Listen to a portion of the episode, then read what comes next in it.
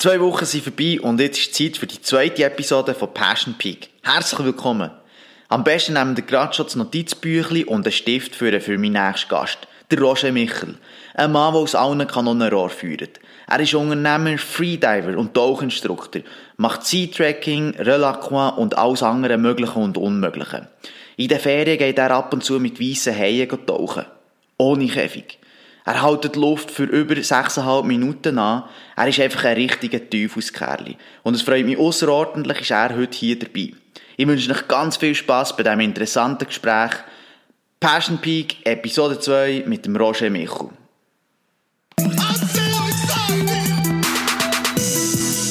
Ça.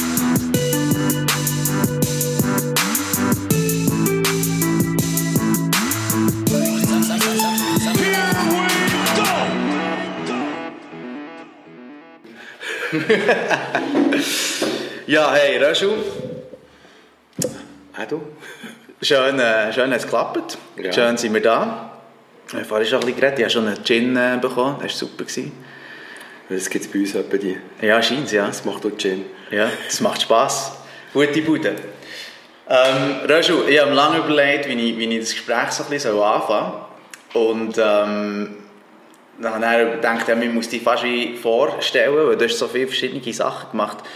Und am Schluss habe ich gesagt, ja, die erste Frage an dich, die ich habe, ist so ein bisschen, wenn dich jemand fragt, was du beruflich machst. was, was sagst du? Ähm, es hat sich geändert im Januar. Seit ich hier bei Gutknecht Informatik arbeite, Ja. bin ich natürlich so ein bisschen aus einer neuen oder in eine neue Geschichte hineingerutscht. Ja. Ähm, dass ich sage, ich bin Projektleiter hier, bin, identifiziere mich mit dieser Bude. Mhm. Aber der Weg dorthin war natürlich ganz ein anderer. Gewesen. Also, Ja. Und wegen dem sind wir ja heute da mit dir, dass wir das ein bisschen ähm, äh, ja, diskutieren, weil du bist jemand, den ich eben genauso spannend finde, weil du bist jemand, der mal neu hat angefangen, so viel ich weiss, relativ klassisch im, im Verkauf, Detailhandel, Detailhandel, ja. ja genau. Und am Schluss hast, äh, bist du irgendwie als Spitzname Roger Shark Man. Mike- Sharkman äh, Michel. Also, wie, wie ist es zu dem gekommen? Wie, wie ist da so passiert? Ja, also angefangen es an und für sich äh, im zarten Alter, irgendwie vierte Klasse. Ja. Ich weiß gar nicht, wie alt das mit denen ist. Irgendwo Ja, äh, 8, 9 so. Ja, nein, ja, nein, mit 8 kommst du die Schule, also bist du irgendwo 10, 11. 10, 11, ja. Und dort haben wir in der Bibliothek dürfen irgendein Tier auswählen, wo wir finden, das ist spannend. Und ich bin dort ein bisschen rumgestöbert und die haben mich nicht interessiert für Ross, nicht für Kühe. Ja, Und habe ein Buch in die Hand bekommen, Haie. ja. Und das, ich habe das Buch verschlungen, ich bin irgendwie nicht aus dieser Materie rausgekommen und habe gesagt, ich schreibe über Haie. Okay. Ähm, wenn wir vielleicht noch ganz, ganz weit zurückgehen, meine Eltern sind mit uns jedes Jahr immer auf Kroatien die Ferien. Okay. Bevor ich richtig konnte schwimmen konnte, Ja, habe ich getaucht. Ja. Und immer getaucht. Also meine Eltern haben mich gesehen, wenn wir am Morgen am Strand sind. Dann habe ich meinen Schnorchel, meine Taucherbrille angelegt und beim Wasser gewesen. Bin gekommen, wenn ich Hunger hatte. Okay. Oder mal mit einem Oktopus, den ich mit den Hängen irgendwo geholt und habe gesagt, hey, ein Oktopus. Ich habe jenste Tiere immer wieder gebracht. ja. Und Wasser war so ein bisschen mein Ding. Gewesen. Und der, der, das Tier, Hai, ich das Gefühl gehabt, ich kann mich mit dem sehr stark identifizieren. Irgendwie. Also ich weiß nicht, was es... Der Hai bedeutet mir heute noch extrem viel. Wir haben ja, ich war da so in einem Coaching drin, wo wir Hai so gegen meinem Leben über eingestellt haben. Und obwohl sie mich auch nicht kennt hat vorher, hat sie ganz klar gesagt, das dominiert dein ganze Wesen. Obwohl Haie lang. Ich, bis ich den ersten Hai kenne, ich relativ lange müssen warten. Okay. Und in Kroatien sind Haie in der Zeit, wo wir geschnorchelt haben, natürlich in Existenz gemacht. Ja. Katzenhai, das ist ein kleines Tier, das Ja. habe ich mal schon gesehen, aber es hat mich immer so ein bisschen zu den Grösseren noch gezogen.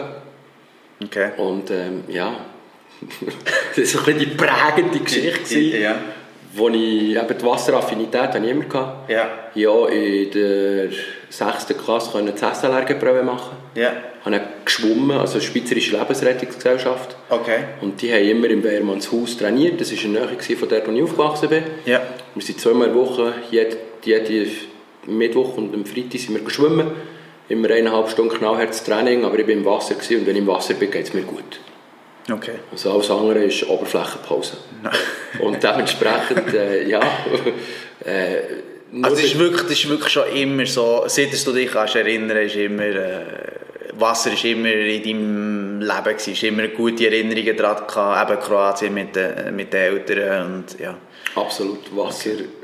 Ich, Und ich der Heide, also weißt du, der Heide irgendwie, weil du wie hast äh, das Gefühl gehabt, ich meine, als Kind schockiert mich auch noch gerne, aber es ist vielleicht jetzt nicht unbedingt eine Kuh, wo, wo jeder zweite oder irgendwie ein Pony, wo, wo, wo sonst, äh, jedes Kind gerne hat, aber es ist ja äh, schon recht ein, äh, ja, ein gefährliches Tier, also, Es, es ist, Also in dem Ja, Alter, ich sage jetzt mal pauschal, Ich habe nie äh, eben das gefährliche Tier gesehen. Gesehen, okay. Mir hat das Tier so fasziniert, wie ursprünglich das es ist, wie unverändert das eigentlich das die Urzeit hat durchlebt und heute immer noch da ist. ja, Und in diesem Zeitpunkt dann ja noch in Hülle und Fülle ist vorgekommen, was heute nicht mehr so ist.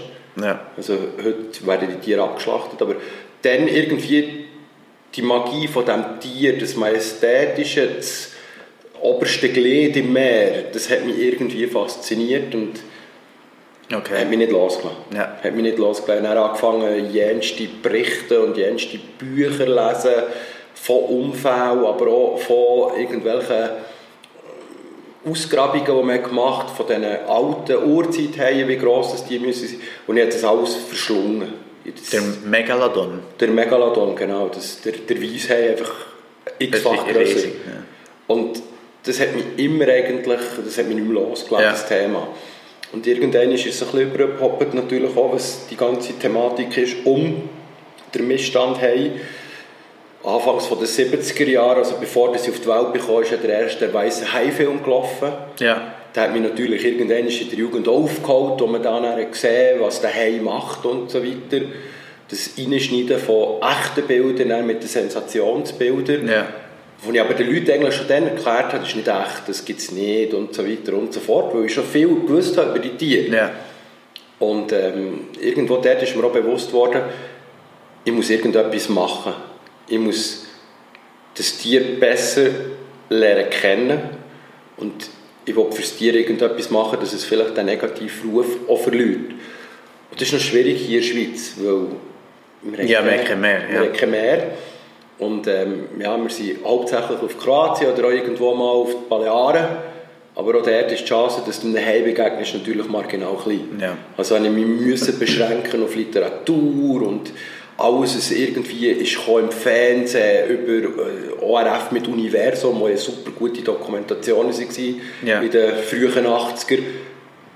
Das war für mich so das, was ich, das, das waren meine Tiere in dem Sinn. ja, Und dann habe ich mich einfach dort halt reingelebt in das Tier und mit all dem Wissen versucht, mein Bild zu verstärken, mein Bild äh, fertig zu bauen, mein Puzzle. ja, Weil der Hai war eben für mich wirklich so ein Puzzle, gewesen, das sich aus mehreren kleinen Stückchen so ein zusammengesetzt hat. Oder? Wo, wo ich musste sagen okay, äh, ich möchte mal mit einem weißen Hai schwimmen, ohne Käfig. Wo die meisten Leute sagen, äh, spinnst Und ich habe gesagt, ja, als ich meinen Eltern gesagt habe, ich will mit Haien tauchen, ist natürlich auch, du bist nicht ganz dicht und spinnst eigentlich. Ja. Und gleich hat mir Bär einmal gesagt, als er an einem Vortrag war vor ein paar Jahren, dass du mit denen arbeitest, dass du für die arbeitest, ist irgendwie ganz klar gewesen, okay, weil es einfach zu meinem Weg gehört hat. ja. Und äh, ja, Ja, ist ja mega schön, wenn du, wenn du so deine Leidenschaft schon so früh äh, irgendwie wie hast, ähm, gefunden Ja. Ich denke, andere Leute suchen ein ganzes Leben und, und ähm, werden nie so richtig fündig und du hast ja jetzt wirklich etwas, wo, wo das ganze Leben durch, durchgeht. absolut. Aber dann, eben, wie du hast gesagt, dann bist du ja noch jung und, und du hast die Literatur reingezogen und so. Wenn, wenn ist dann nachher, es ist ja wieder ein Schritt, den daheim hast du lernen kennen und so, aber nachher das andere ist ja, du hast ja irgendwann eben wie das Handwerk vom Tauchen müssen, müssen lernen. Wann hat er das so angefangen? Auch sehr, sehr früh bei der SLR wo wir eben Ah, gesprungen okay. sind, haben sie auch Gerätetauchen gehabt. Ja. Und dort habe ich natürlich irgendwann mal das Gerät angelegt. Ähm, überall, wo man hätte können Schnuppertauchen machen konnte, habe ich irgendwie gesagt, Mami, Papi, wir können Schnuppertauchen, was ja. auch immer. Ja. Ähm, so einen richtigen Kurs habe ich dann eigentlich noch nicht machen, respektive mal nicht wollen, aber es ist nicht immer alles so möglich, wie man sich das vorstellt. Ja. Und dann ist es gleichen Moment gegangen, bis ich im 94 dann effektiv so wie einen Grundkurs gemacht habe. Okay. Und ich habe auch immer gesagt, ich mache einfach den Grundkurs, dass ich weiss, wie ich, ich sage ganz banal, unter Wasser kann überleben und kann zu diesen Tieren gehen. Ähm, das habe ich gemacht und dann eigentlich auch einen Moment lang eigentlich gar keine Zeit gehabt, nebst der Lehre, nebst allem, was einfach halt einem einholt im Berufsleben, Ja. ähm, mich wirklich so ein bisschen um meine Passion zu kümmern. Also es Okay. ist nicht verschwunden aus dem Leben, aber das Leben hat mir dann andere Sachen äh, geboten. Ja. Ähm, einerseits die Ausbildung fertig zu machen, nebenan habe ich in dieser Zeit sehr intensiv DJ gemacht. Das hast du vorhin gesagt, ja. Und äh, dementsprechend ist, ist, ist der Fokus so ein bisschen leicht verlagert gewesen. Es hat dann zumal einen DJ Shark gegeben ah, und darum konnte ich das nicht können sein und dementsprechend hat mich natürlich das noch lange genervt. Aber ähm, ja, ich bin nicht... was ist das eine äh, Lokale von, von Das war ein Berner, gewesen? DJ Shark. Äh, Kennst du ihn persönlich? Oder? Ich habe ihn zwei, drei Mal gesehen. Ich Ah, habe okay, nie aber- gross mit ihm wirklich Also ich habe nicht wirklich viel Sympathie auch auf deiner Seite äh, aufgebracht für, für ihn, weil er deinen Namen hat. Äh, Ja, nein, das, von dem her, ähm, das ist nicht das Problem. Wir haben einfach so ein bisschen komplett einen anderen Musikstil aufgelegt. Okay. Er war so ein bisschen der Allrounder, gewesen, hat dann zumal auch noch in den ähm, Nachtclub aufgelegt. Und ich war halt so ein bisschen im Untergrund gewesen, mit der ersten äh, digitalen Beatwelle habe ich angefangen. Und Das ist so ein bisschen an uns vorbei. Nein. Aber nichtsdestotrotz, für mich war das kein Thema. Gewesen, aber ich habe mich dann ein bisschen mehr dem gewidmet. ja. Also, was arbeitstechnisch belangt, habe ich immer früh wollen selbstständig sein. Das hast du immer gewusst. Selbstständig, für mich hat Selbstständigkeit geheissen, ich glaube, es ist mit, mit 12 habe ich mich darum getan, einen Wochenjob anzunehmen. Okay. Ich bin mit dem Velo für ein zahntechnisches Labor zu den Zahnärzten Gebissabdrücke holen oder habe Gebiss gebracht. Ja. haben fünf Lieber pro Nachmittag bekommen. Ja. Und alle haben dann irgendwie die Travel Fox Schuhe wollen. Und ich hatte den Anspruch, gehabt, dass ich die nicht von meinen Eltern will, sondern dass ich sie selber kaufe. Okay. Also habe ich dort schon Welche immer sind geschafft. welche sind das die Travel... Äh, Travel Foxes ist dann zumal eben... sind sie auch so blinken oder so? Nein, nichts mit Blinken. Das Und auch sind- keine Rollen oder? Nichts, nichts. Das war wirklich ein klassischer Turnschuh. Ja. Dann so ein bisschen aus der Basketball-Szene, auch Hip-Hop-Szene, Mhm. ist das so ein bisschen, wenn du die hast angehabt, die Travel Fox oder Fila-Schuhe, Fila gibt es Ah, Fila, ja. Travel Fox und Invicta ist so ein bisschen in einer ähnlichen Zeit Ja. aufgepoppt. Und ich wollte dann unbedingt grün wollen, in Mattleder. Ja. Die haben dann zumal verhältnismäßig knapp irgendwie 100 Stutz gekostet. Ja. Also ich habe ein paar Nachmittage Gebäß Ja. ausgeliefert, aber ich bin stolz, gewesen, dass ich mir sie selber kaufen konnte. Und das war immer so ein bisschen mein Ding, ich war immer einer, der relativ schnell selbstständig war. In der Lehre, die ich gemacht habe, bei der Diffusion, habe ich, haben wir Sender gewechselt. Es hat ja früher noch einen Kanal gegeben, da musste man die Sender umprogrammieren. Ja. Und immer wenn ein Senderwechsel ist, habe ich so Zettel selber aufgeschrieben und bei den Häusern im Quartier aufhängen, dass ich ein Stift bin von Rediffusion. Ich habe natürlich gefragt, ob ich darf im, im Geschäft. Ah, dann bist Und du dann bin ich am Ah. Abend gehe für äh, irgendwie 10 Franken denen die Sender umstellen. Das ist mehr als die Hälfte weniger, gewesen, als wenn sie einen offiziell kommen. Ja. Und habe am Abend dann für sich noch in der Lehre einen Nebenjob gehabt und haben mir so dann auch noch irgendwie wieder etwas können. Also wirklich, äh, so unternehmerisches Gen äh, seit, seit jeher. Ja. Ist immer drin gewesen. Okay. Ja, Geschäfte machen. etwas angreifen, Ideen. Das ist immer... Etwas anpassen, ja. Spannend. Und dann bist ja du, ähm, du hast äh, Detailhandelslehre gemacht und dann hast du deine Swisscom-Shops gehabt.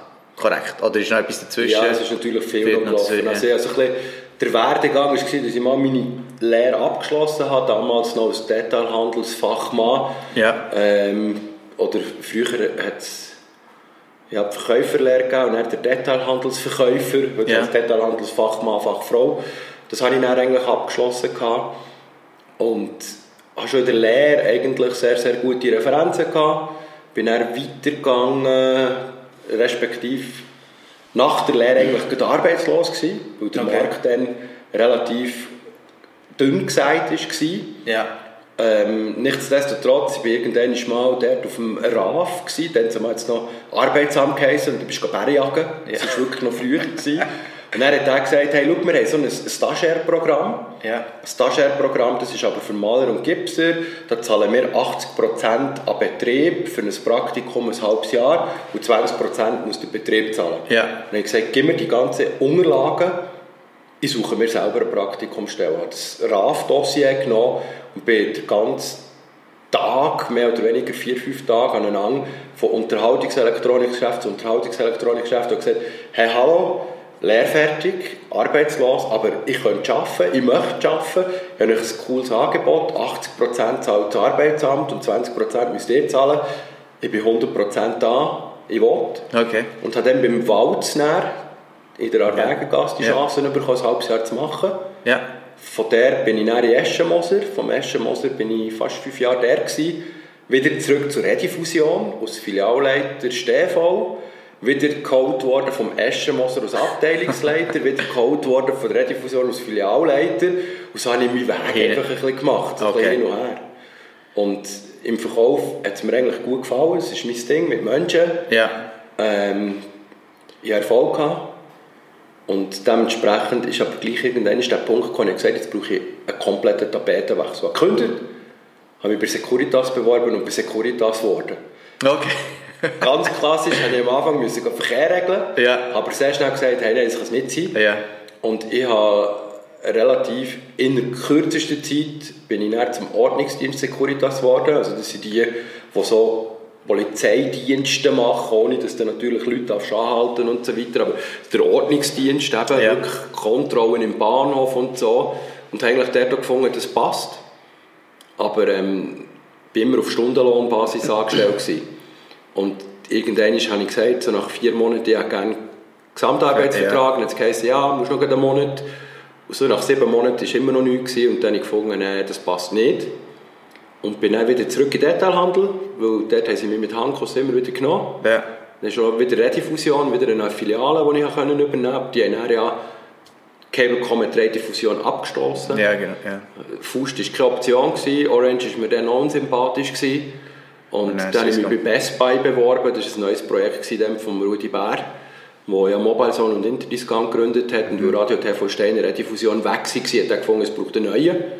Und das ist nach einem Jahr leider liquidiert worden. Okay. Und dementsprechend bin ich wieder da gestanden mit ganz viel Engagement, das ich gezeigt habe und so weiter und so fort. Und habe so gefunden, hm, was machen wir jetzt?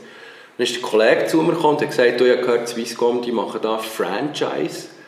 Also selbstständig, aber unter dem Namen von Swisscom. Was ist Franchise? Ja, McDonald's ist schon Franchise. Okay, wir sind mit diesem Typ zusammengehockt, äh, Rolf Blumenthal, Ja. wo der Franchise-Akquisitator war für Swisscom. Und der hat gesagt, schau, wir hätten Münzigen, die ihr könntet machen könntet. Zuerst Ostermundigen und dann Münzigen. Und eigentlich ist das so ein Rekrutierungsverfahren, geht über ein Jahr. Okay. Und wir haben irgendwann im Juni angefangen und im Dezember zu Münzigen aufgetan. Also ich habe gesagt, ich will und ich weiss, ich mache es für mich. Ja. Wir haben einen Businessplan gemacht. Ich bin zu Münzigen vor das Mikro gestanden, wochenendelang und habe die Leute gefragt, was ihnen hier fehlt, also Bedarfskundenanalyse, Wirklich voll, Standortanalyse. voll, Vollgas. Und wir sind zu den Banken, gehen sagen, hey, wir brauchen Geld, Projekt mit Swisscom zusammen. Selbst der Name Swisscom hat bei den meisten Banken so, oh nein, etwas Neues machen wir nicht. Ja. Und wir haben gekämpft und gekämpft und gekämpft, bis wir jemanden hatten, der uns finanziert und haben gestartet. Und zwar haben wir gestartet am Weihnachtsmerit, das war der 3. Dezember 2003. Ja. Warte, ich tue das Mikro gleich noch ein bisschen. Okay. Haben 2003 gestartet, am Weihnachtsmerit. Ja. Wir sind völlig überrennt worden. Äh, Das Kassensystem hat eigentlich verhaben, aber wir haben keine Kärtchen können die Leute haben auch bar gezahlt. Und das war dann noch so eine Kombination, gewesen, wo die ersten Vodafone Live-Geräte kamen, also Sony Ericsson, Nokia, sind dann noch Nummer 1 Superstars gewesen. Und ich bin aus dem Lager rausgekommen in einen 80 Quadratmeter Laden und habe hinter meinen Geschäftspartner nicht mehr gesehen, weil so viele Leute drin waren. Weihnachtsmerit. Und äh, wir haben so gefunden, okay, wir haben alles richtig gemacht. Und ähm, ja, es hat gefällt. Wir haben angefangen mit eigentlich zwei Mitarbeitern. Und ich glaube, ich Schluss. wie- ja, innerhalb von 60 Tagen noch zwei dazugenommen, weil wir einfach so viele Leute hatten. Ja. Und mein Anspruch war es, gewesen, wir haben uns so ab von den Swisscom-Shops. Wir wollen bessere Beratung, wir wollen anders sein, obwohl wir unter diesem Decknamen Sind- müssen ja. arbeiten müssen wir uns profilieren, weil von den anderen Shops hört man so, die haben keine Zeit und die nehmen sich nicht Zeit. Und die haben gesagt, hey, für mich steht der Kunde im, im Mittelpunkt. Ja. Wenn wir das richtig machen, redet sich das um und wir wollen Mund-zu-Mund-Propaganda. Aber in all diesen Jahren. Ja, Was ist denn, was ist denn dort mit dem, mit dem Hey eben gewesen? Klar, du hast vorhin gesagt, das war im Hintergrund, gewesen, aber ich nehme an, du hast ja gleich, ist ja gleich noch deine Leidenschaft äh, gewesen. Ich nehme nicht dass du die gleichen Bücher immer und immer und immer wieder hast äh, gelesen. Nein, das ist natürlich komplett immer äh, parallel gelaufen. Ja. Mittlerweile bin ich ja am Roten Meer gewesen, Okay. bin dort abgetaucht und Ja. ähm, visuell völlig überreizt gewesen, weil es ist halt ja doch anders gewesen als das Mittelmeer. Es hat ein bisschen mehr Farbe gehabt. Die Fische ein bisschen grösser gewesen. Ähm, und irgendwann ist ähm, auf, einer, auf meiner ersten Tauchsafari sind wir so in einer Dümpelbucht, wo es heisst Check Dive, da tut man mal schauen, ob alles funktioniert. Es hat alles funktioniert, bin wieder auftaucht. Ähm, beim nächsten Tag hat es geheißen, so, jetzt sind wir hier dem legendären Elphinstone Riff, in, Ja. Also vor Marsalam ist das, und das war so der Hai-Spot. gewesen. Und ich bin effektiv ins Wasser reingekumpelt und fast auf den Hai drauf. das war so eine Weinspitze Hochseehai, Ja. Fachjargon Longimanus. Gewesen. Okay. Und ich habe ihm in die Augen geschaut, er hat mir in die Augen geschaut. Äh, Ich glaube, wir waren beide baff, dass wir uns begegnet sind. Aber dann ist es natürlich passiert. Gewesen. Und die ganze Tour haben wir grau, haben äh, Weisspitzenriff, haben alles Wow. gesehen. Und ich bin plötzlich in dieser Welt, gewesen, die ich bis jetzt aus Büchern, aus dem Fernsehen kennt habe. Und du bist Mal nicht in drinnen einem gewesen, Aquarium ja. gewesen du, in einem grossen, wo sie auch Haie hatten. Und plötzlich bin ich in der Natur. Völlig ohne Glaswang, ohne irgendwelche Schranken, dem Tier begegnet.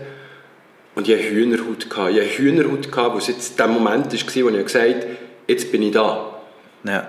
Und- Wo du ja eigentlich seit der Kindheit auch ein bisschen drauf hast geplant. Genau, Ja. genau. Also, Und, und du hast gar nie Schiss gehabt?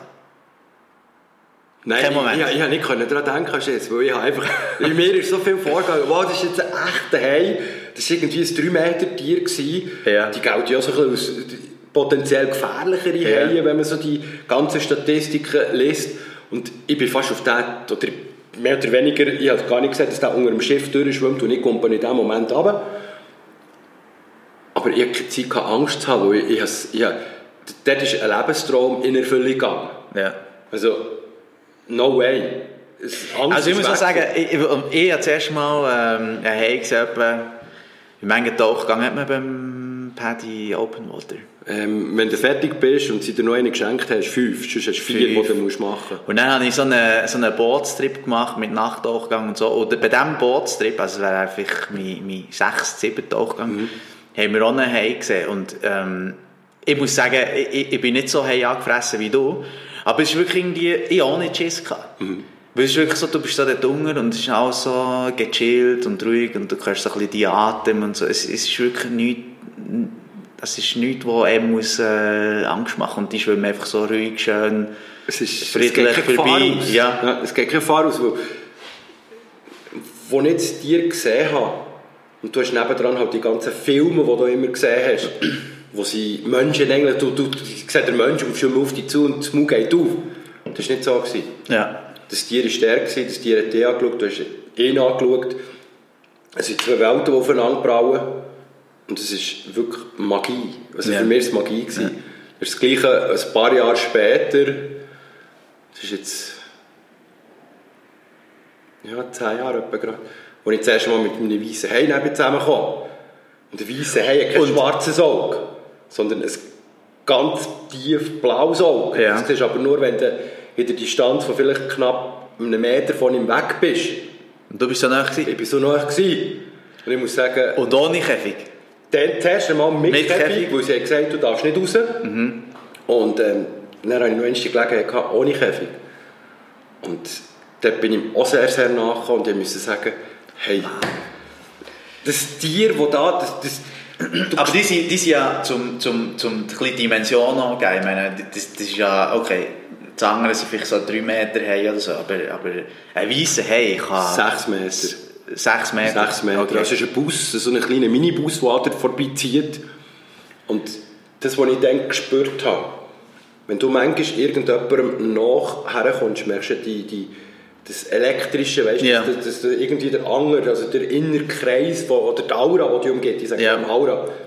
Und hatte die bei dem Weibli, war ein Weibli, gewesen, Die werden noch grösser, oder? die sind noch grösser Ja. und das, das ist auf mich zugeschwommen und ich war dort im Wasser drin. Gewesen.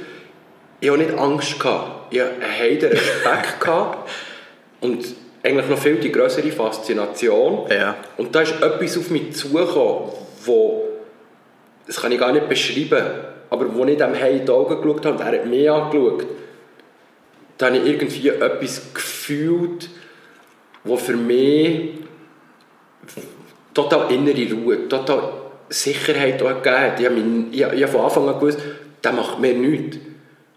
Und ich habe mich wohl gefühlt. Das ist so wirklich der Magic Moment, wo du manchmal hast. Ich sage, Liebe auf den ersten Blick. Also, Ja. so, pff, hey, jetzt ist er da. Er ist durchgeschwommen, hat mich angeschaut. Irgendwann ist nur noch Haut gekommen. Haut, Haut, irgendwann ist die Schwanzflosse, dann war der Moment durch. Gewesen. Aber ich war so tief berührt, gewesen, dass ich mich eigentlich ganz still habe zurückgezogen und bin schon nicht still. Und einfach diesen Moment für mich müssen geniessen was ja heute, wenn ich darüber rede, also stellt es mir noch die Haare auf. Ja, ja, ich so, sehe. Das ist so. aber, das, aber das ist noch, noch schnell... Ähm, das ist noch Gerätetauchen gewesen. Das war noch gerade Tauchen, gewesen, genau. Weil ich glaube, es gibt ja der eine Schweizer, irgendwie Ritter heisst der, oder so. Der Ritter, genau. Ja, wo Südafrika, der, ich glaube, der, der schnorchelt mit, mit, mit Ja, das kann man mal Denen- sagen. Mit Gerät macht er ja auch Mensch-Interaktionen in Ägypten mit Gerät oder irgendwo in, in seinem Bahamas-Gebiet, wo er dort ist. Ja. Gleichzeitig macht er aber auch die Mensch-Interaktionen, wo er natürlich mit dem Schnorchel die Leute bewusst in das Wasser geht, sage ich jetzt einmal, und die Leute zwischen Zitronen, Haien und äh, Lemon Sharks eben wirklich durchschwimmen und du hast irgendwie 30 Tiere um dich herum und bist an der Oberfläche und merkst plötzlich so, die interessieren sich die gar nicht. interessieren sich nur marginal für dich. Ja. Ja. Und der Erich, mit dem habe ich natürlich eine Zeit lang äh, ein bisschen zu tun gehabt bei Shark Project und sonst haben wir uns immer wieder gesehen. Was ist das genau, das Shark äh, Shark Project? Project ist eine Heilschutzorganisation. Okay. Also eine, die sich komplett finanziert mit Spenden Ja. in die Schulen geht, hier in der Schweiz oder in ganz Europa. Dort die kleinsten Kinder eigentlich tut, ähm, einführen ins Thema. Dann aber eben auch zum Beispiel geht auf Malediven Fischer interviewen, mit ihnen reden, können sie sich eventuell umschulen. Okay. Der zum Beispiel auch aufgedeckt hat, dass Methylquecksilber im Hai sehr in einem hohen Niveau drinnen ist. Ja. Also das haben alle gewusst. Aber sie waren die, die dann die EU verklagen wollten. Was nicht ganz so erfolgreich war, weil die EU halt äh, vom Hai profitiert. Ja. Also wir sind immerhin mit Spanien einer der weltgrössten Haiflossenproduzenten für den asiatischen Markt. Nicht irgendwo Costa Rica, wo Die? Nummer eins ist. Krass. Spanien. Krass. Also das Ferienland Ja. ist der Hauptumschlagplatz in Europa, wo man an und für sich all die Haie, die man hier in der Gegend fährt, Azoren und so weiter, zusammennimmt und dann rüberschifft in den asiatischen Markt. Und gegen das kämpfen die. Und es ist natürlich klar, dass ich irgendwann schon dort gelandet bin. Ja. Ähm, für sie eben Schulvorträge gegeben, für sie am Messen war, für sie an und für sich ähm, auch auf dem Roten Meer so Mensch-Hai-Interaktionen gemacht haben, die irgendwo von... Wie, wie muss man sich das vorstellen, die Mensch-Hai-Interaktion? Also es ist einfach... Ist das echt zum, zum... Du zeigst mir... Also du kommst mit mir ins Wasser und zeigst mir, hey, die Haie sind gar nicht so gefährlich oder um was? Oder ist es, ist es mehr so wie ein mentales Ding, zum, zum irgendwie... Fast wie die Leute, die Phobien haben vor Spinnen und dann müssen sie Vogelspinnen auf die Hand nehmen. Ist, ist es mehr das oder um, um was geht es da genau? Nein. Oder wirklich mehr um das Tier wirklich mal zu erleben? Es geht schon um das Tier zu erleben. Also wenn du solche Sachen, zum Beispiel im Roten Meer machst, wo heute einfach auch der Haibestand massiv reduziert ist, Ja. musst du eigentlich den Leuten schon müssen sagen, bevor das Schiff raus ist, wir können dir nicht garantieren, dass wir Hai sehen. Überhaupt Hai sehen. Weil wir sind in der. Natur und nicht im Aquarium. Wenn du die Chance 100% willst wahrnehmen ist es ein Aquarium. Aber wir haben zum Beispiel jeden Abend Vorträge gemacht, wo man Ja. den Leuten gezeigt hat, wie funktioniert der Hai, was hat er für Sinne, wie sie sich reproduzieren, was sind die Verhaltensregeln und so weiter und so fort. Und die Leute kommen auf das Schiff, weil sie sagen, ich möchte mehr über das Tier erfahren. Okay. Das Ziel ist eigentlich, dass du einen Heilbotschafter ausbildest in dieser Woche, der zurückgeht und alle Leute in der Umgebung sagen, der Hai ist gar nicht gefährlich. Ja. Der Hai ist etwas Normales, der Hai ist ein schützenswertes Tier. Weil die meisten Leute haben Angst und wenn du Angst hast vor etwas, schützt es nicht. Und das war genau Ja, das. Problem. Gewesen. Und darum sind die Hai-Touren so angeboten worden, dass zum Beispiel den Leuten gezeigt, wie kannst du unterscheiden, Männchen, Weibli. Mhm. Und die Leute sind vorher ins Wasser und haben einen Hai gesehen. Und dann sind sie aus dem Wasser rausgekommen und haben gesagt, hey, hast du gesehen, der eine, den wir hatten, war ein Männchen und der andere ein Weibli und das hat einen relativ dicken Bauch gehabt, das war auch schwanger. Gewesen. Also, Okay. du hast in einem Abend Vortrag den Unterschied gezeigt, Mann, Frau. Ja. Und dann war es plötzlich nicht mehr gewesen, sondern sie hat den Anspruch gehabt, zu schauen, was ist es denn? Du hast nicht gelernt, wenn der Hai eine Flosse am Körper legt, wird er wahrscheinlich auf die Seite, wo sie anlegt, abtauchen. Also kannst du lesen, wie es macht er für einen macht, Weg. ne. Und dann sind sie auch und haben gesagt, hey, das Verhalten, das du gestern Abend in deinem stündigen Vortrag erklärt hast, habe ich heute eins zu eins können sehen.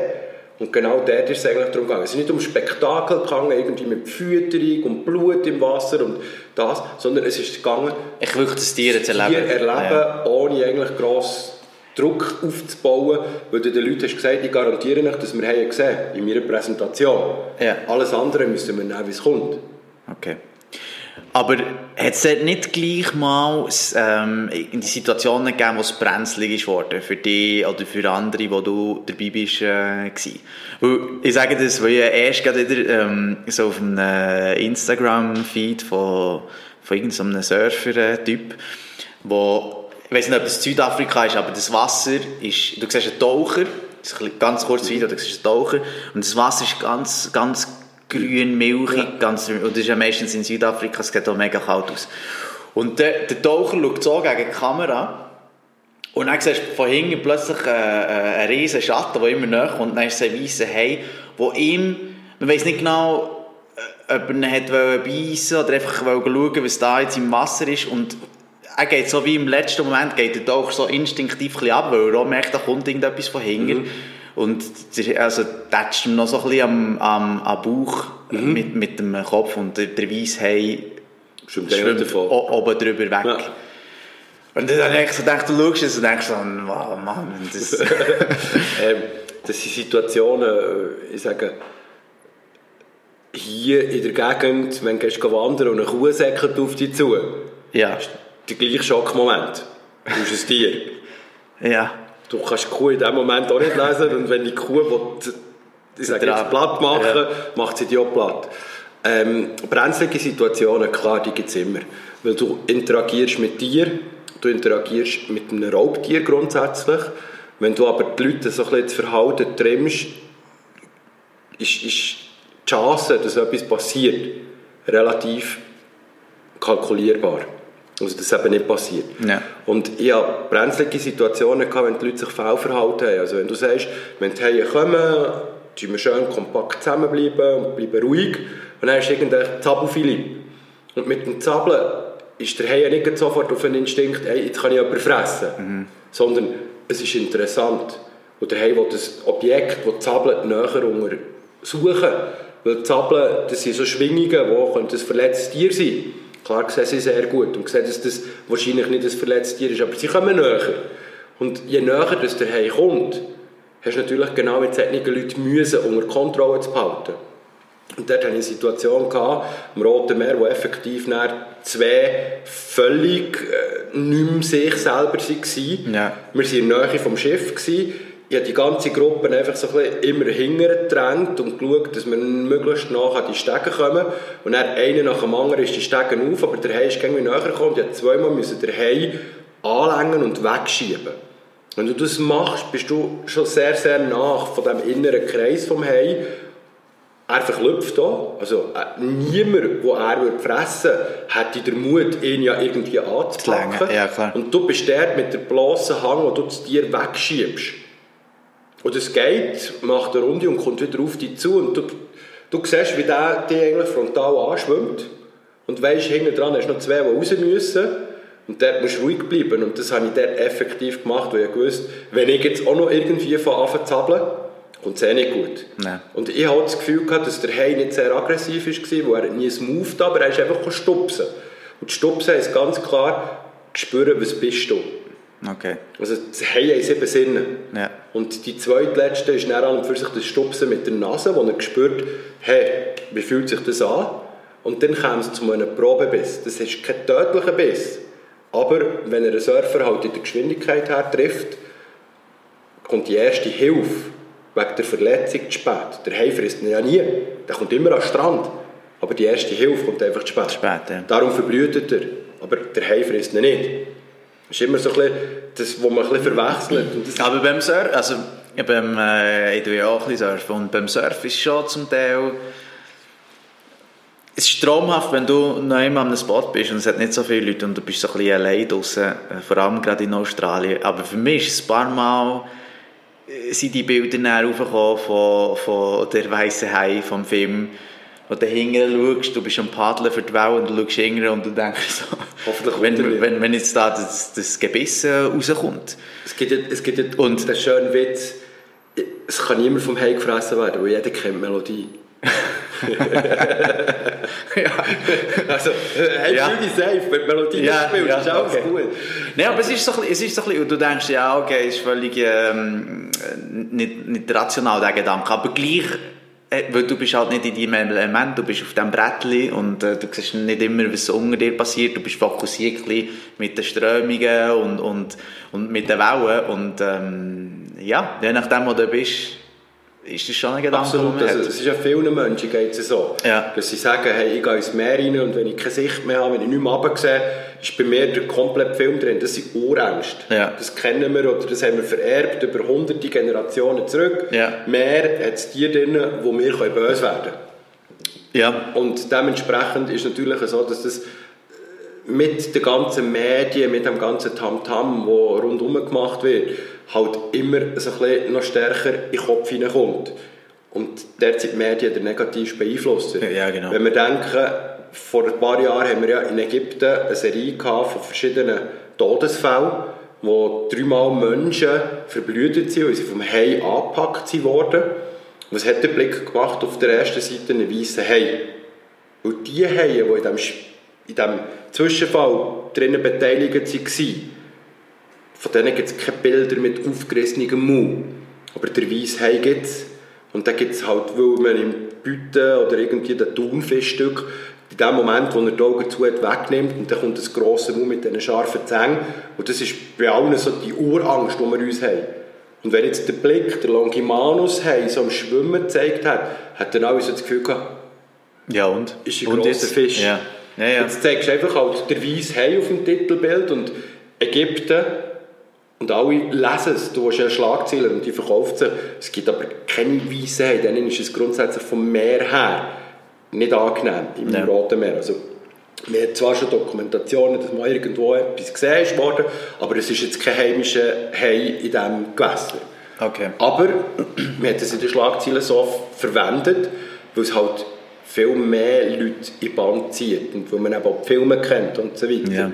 Und ähm, da, geht's, da hat man das Lichtspiel. Deine Urangst aus dem Wasser mit diesen Zängen, die ich nicht kontrollieren kann, Und Tag, dann, ja. wie hätte ich. Ja. Wie hätte ich.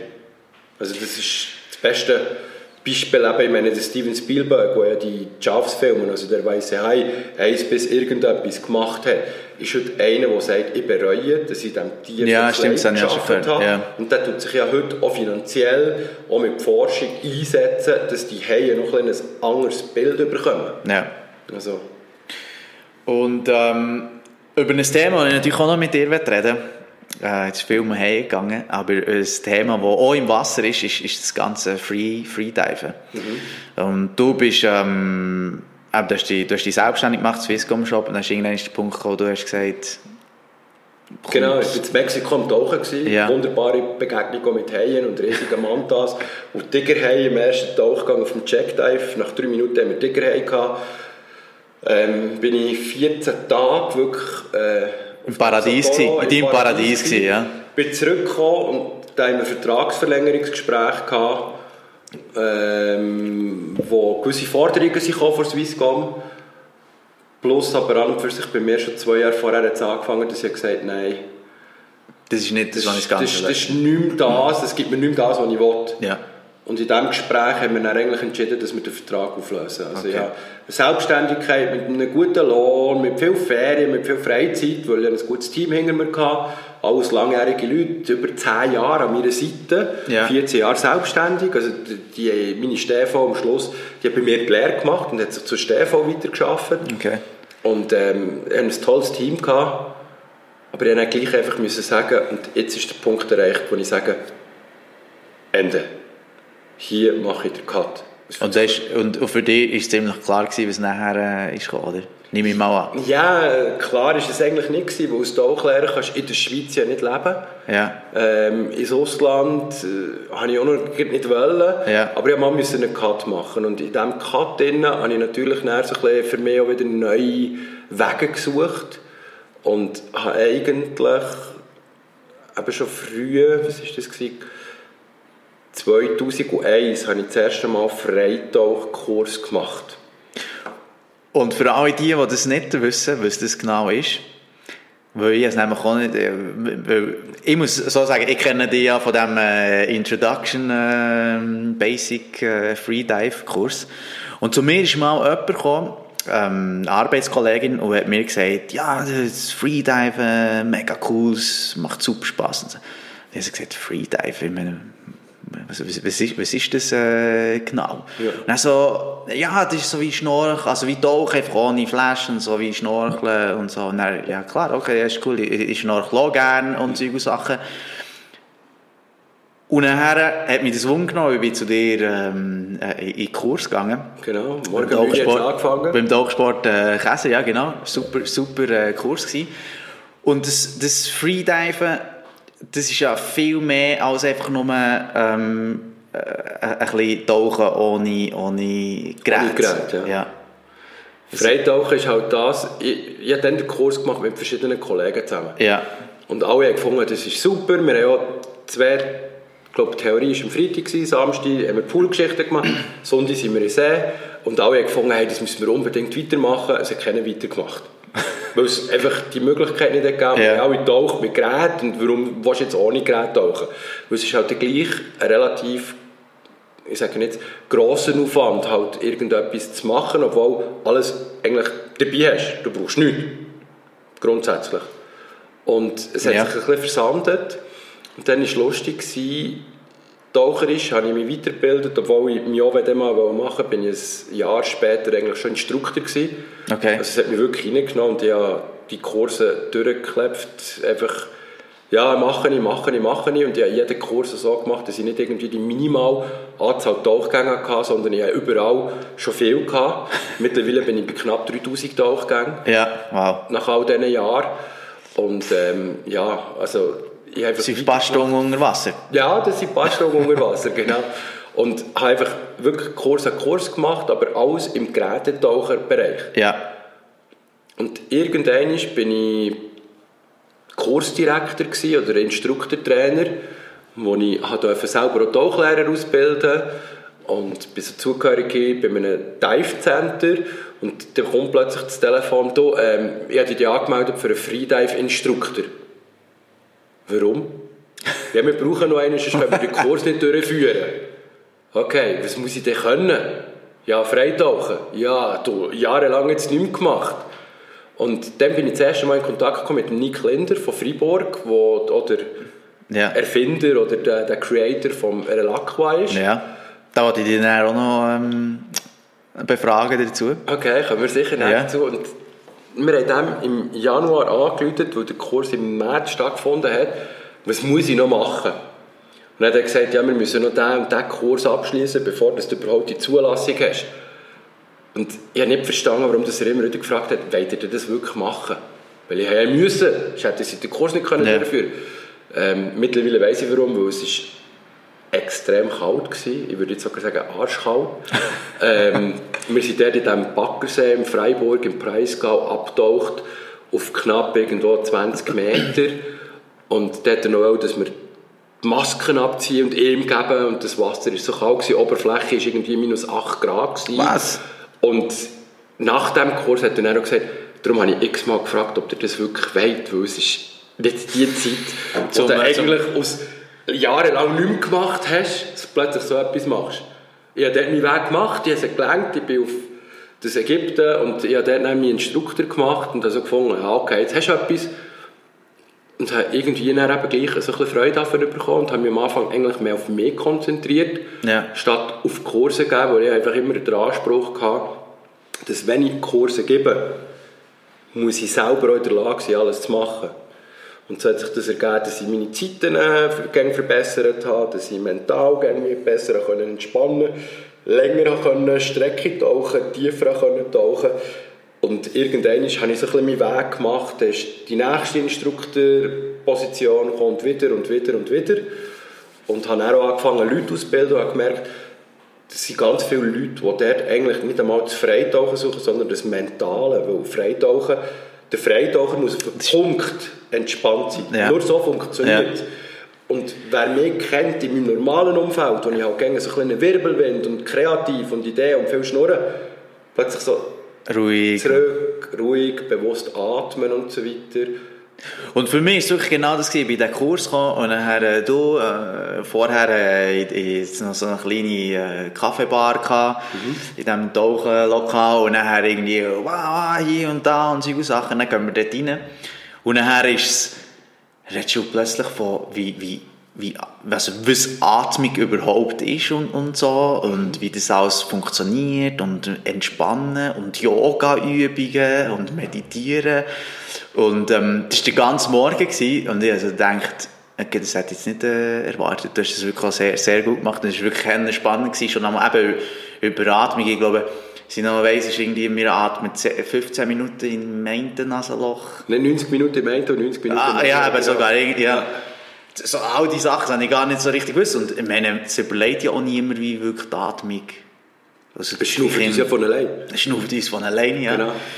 Und ähm, ja, dann sind wir am Nachmittag ins, ins Pool gegangen und dort die äh, statischen äh, Übungen und dann, was, was es alles, die verschiedenen Sachen in diesem Sport, eben einfach Luft anhalten. Und ich habe immer wirklich so gedacht, ja, Luft anhalten, weisst ja, kann man, ein Mensch kann maximal drei Minuten und dann ist, äh, Ist fertig. dann ist fertig. Und dann erzählst du, wie, wie lange kannst du die Luft anhalten? 6 Minuten 47. Das ist krass, ja. Ja. das ist abartig. Aber wir müssen antrainieren und das ist alles eine mentale Geschichte, weil wir stehen uns selber im Weg.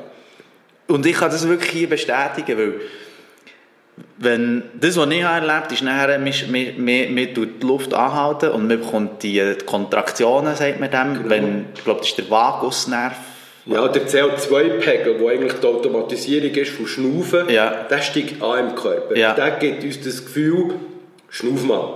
Ja, Und das ist das Zwerchfell, das raufkommt, oder fährt an zu höppeln, oder es wird so im Hals warm, oder man hat so das Gefühl, man muss schlucken. ja, Und wenn das kommt, ist ein Drittel vom Sauerstoff, also wir tun 21% einschnaufen und 17% eigentlich ausschnaufen. Das ist ein Drittel von dem gebraucht. Also wir haben immer noch genug Reserve in unserem Körper. ja. Und jetzt äh, kommt es aus dieser Phase, wo ich an nichts denken, zu dieser Phase, wo ich muss sagen, bleib cool. Mir geht es gut. Ich habe immer noch genug Sauerstoff drin, es ist nur der CO2-Pegel, der ein bisschen angestiegen ist. Der wirkt sich jetzt ein bisschen auf mich aus, aber es ist alles gut.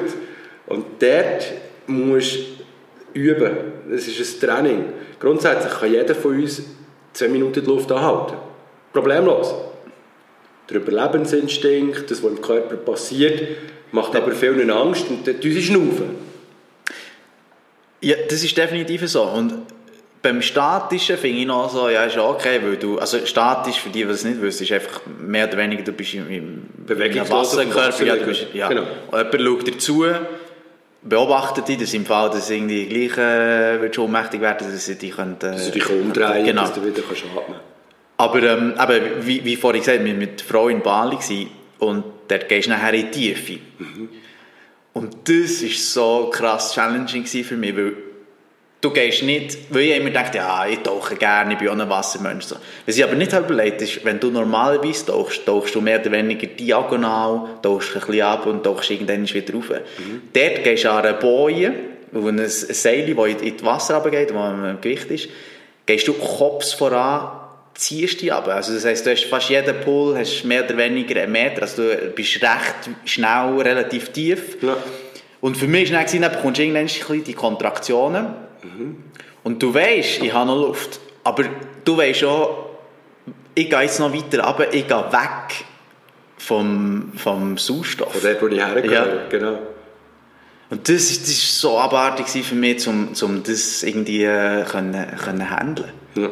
Es Zum wirklich ruhig bleiben, zum wirklich... Und, und bei, bei der ist, ist dann viel runtergekommen. Er hat so wie gesagt, ähm, okay, also bist runter, bist wieder rauf und dann so, ja, du hättest noch viel länger können. Dann bist du wieder runter und dann hat er gesagt, das nächste Mal gehst du runter und wenn du das Gefühl hast, du willst kehren, gibst noch einen Pull und nachher bleibst du ein bisschen und nachher gehst du wieder rauf. Einfach zum zeigen, du hast noch Sauerstoff. Und bleiben ist kein Problem, weil du kannst noch lang bleiben, du hast wirklich noch lang genug, aber einfach weiter ab ist für mich der, der Stress irgendwie gewesen. Gut, die Limitierung beim Tieftauchen, im Freitauchen, ist einerseits am Anfang das Gefühl von dieser Blutverschiebung, dem sogenannten Blutschiff, das es gibt. Ja. Also irgendwann zieht sich das Blut im Körper zusammen, das passiert zwischen 8 und 12 Metern, spüre ich das am besten. Mhm. Das ist auch dort, wo am Anfang die Leute immer umdrehen, weil sie sagen, ich habe keine Luft mehr gehabt.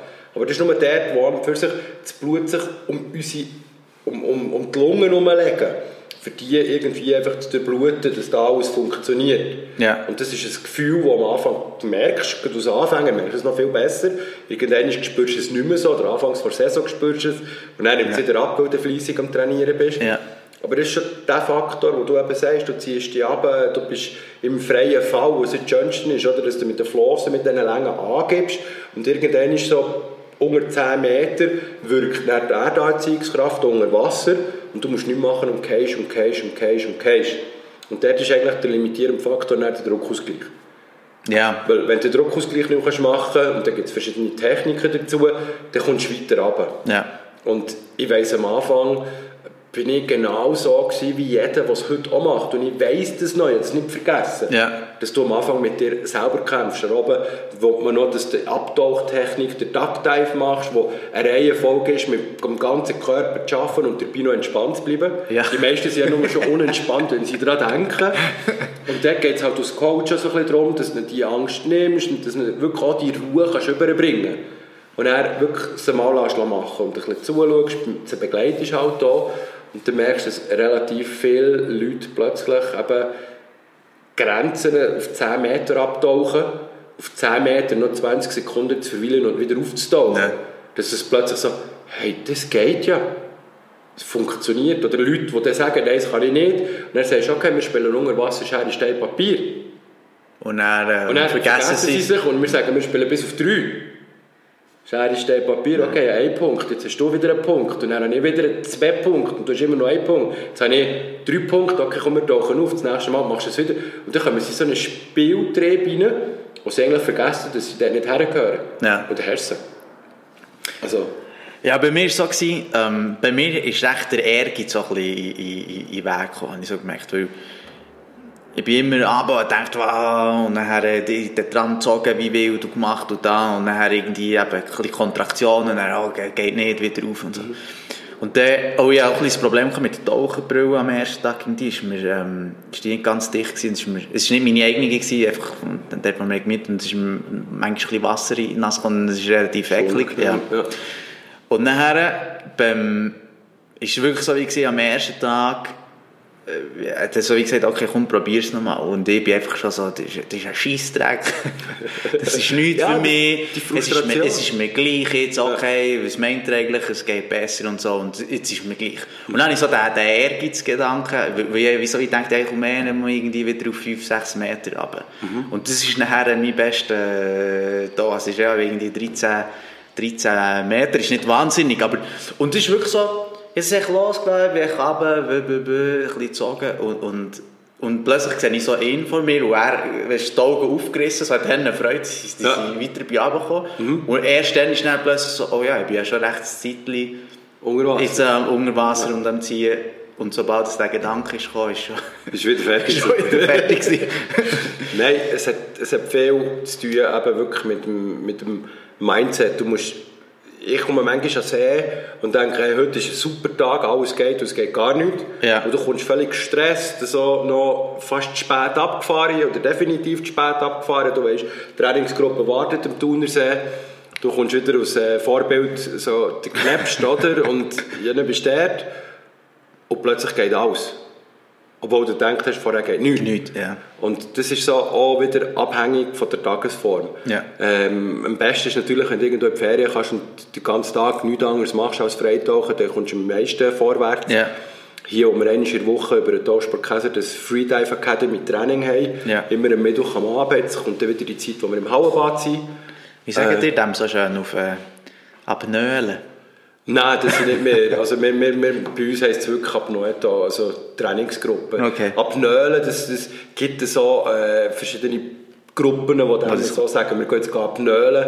Hat jetzt bei uns so, so. noch gar nicht aufgeschnappt. Okay. Wir haben auch ganz unterschiedliche Leute, die sagen bei uns, es gibt in Bern mehrere so Trainingsgruppen. Unsere, sage ich halt gerne, wenn mich jemand fragt, wie ihr trainieren, mit Freude im Wasser. Wir machen viel auch Spiele. Ja. Und nicht nur der Challenge, hey, jetzt musst du da möglichst länger, weiter.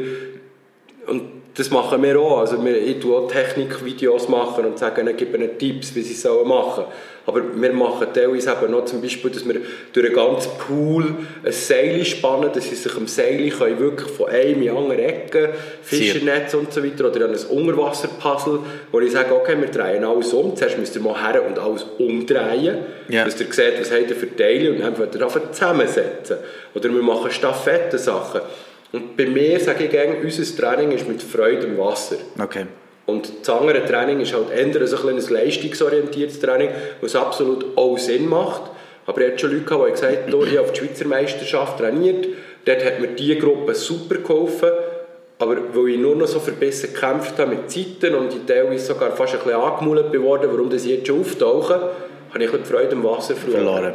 Und wir machen alle, alle, die ich bis jetzt gecoacht habe, machen Fortschritte. Ja. Vielleicht nicht ganz so schnell, wie wenn sie so verbessern würden, reingehen, aber sie verlieren die Freude nicht. Und das ist für mich immer, Wasser soll den Spass machen. Ja, Wasser sicher. ist ein Element, das uns gut tut.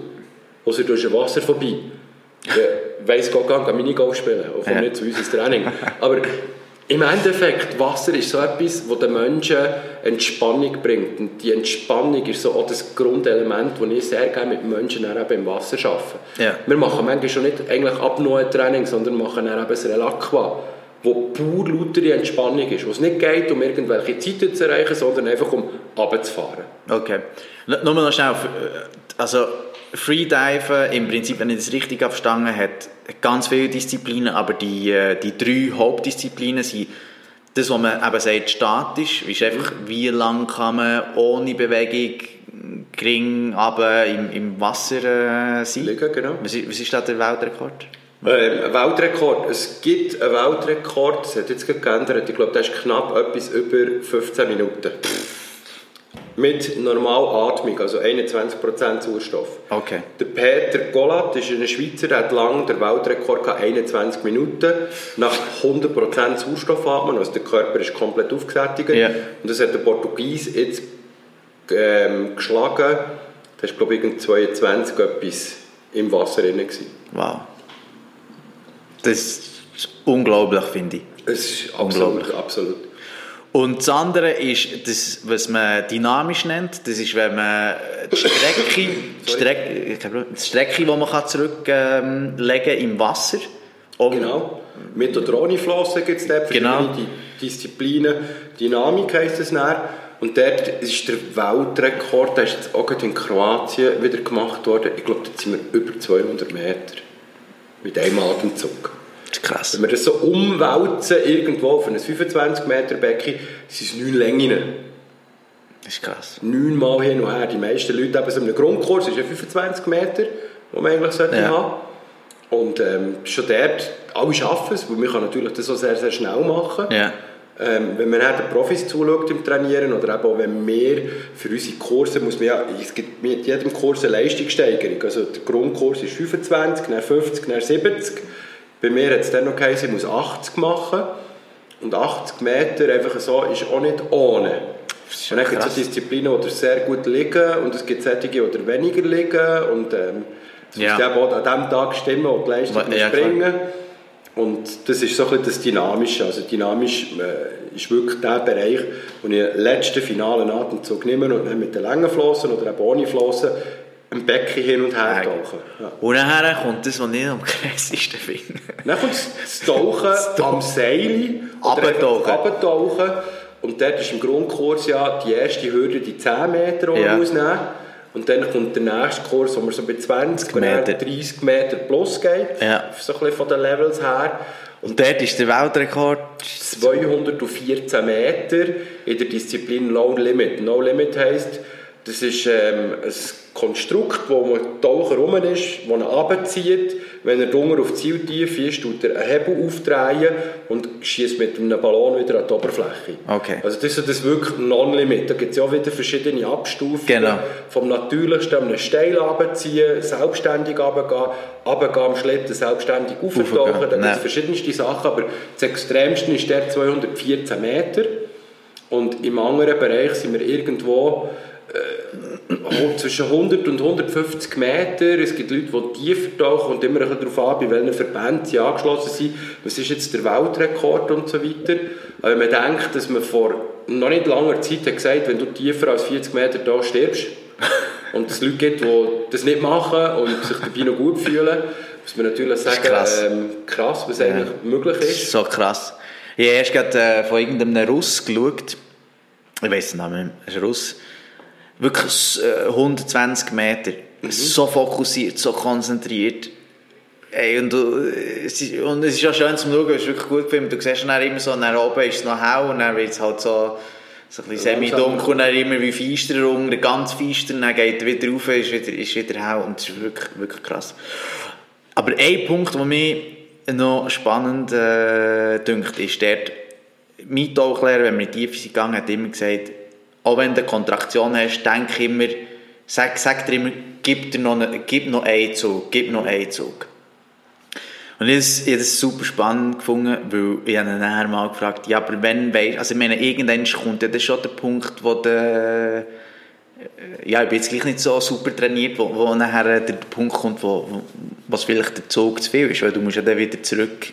Raufkommst du Zurück. Du gerne. Weil, wenn wir so den Freitauchgang, also ein bisschen, ich sage jetzt mental durchdenken, Ja. dann hast du die Oberflächenzeit, wo du musst runterfahren musst, wo der Puls möglichst tief muss sein. Du machst dein Atemsetup mit der normalen Atemfrequenz oder mit Yoga, Atmung, was auch immer. Jeder hat dort einen anderen Stil. Der eine tut durch den Schnorchel durchatmen und der andere wiederum liegt mit dem Rücken auf dem Rücken und schnauft einfach normal durch das Maul oder sogar ohne Maske. Da gibt es hunderte von Möglichkeiten. Aber in dem Moment, wo du entscheidest, jetzt nehme ich meinen finalen Luftzug, tauchst du ab. Und du wirst abtauchen und du wirst merken, dass du irgendwo mal an dem Punkt bist, wo du sagst, okay, jetzt bin ich hier. Und dann gehst du noch ein bisschen darüber aus, wie er dir so gesagt hat. Ja. Und in dem Moment, wo du eigentlich dunger bist und sagst, jetzt bin ich am tiefsten Punkt, haben ganz viele Menschen und auch Profis beschreiben das, den Zweifel, oh, jetzt Komme ich wieder rauf. rauf, ja. Komme ich überhaupt wieder rauf? Und dann tust du einmal abstoßen mit den Flossen oder ziehst einmal im Seil und gleitest Richtung Oberfläche. Und nach 1 Meter ist das ganze Gefühl schon wieder weg. Und du merkst, ich bin wieder auf dem Weg rauf.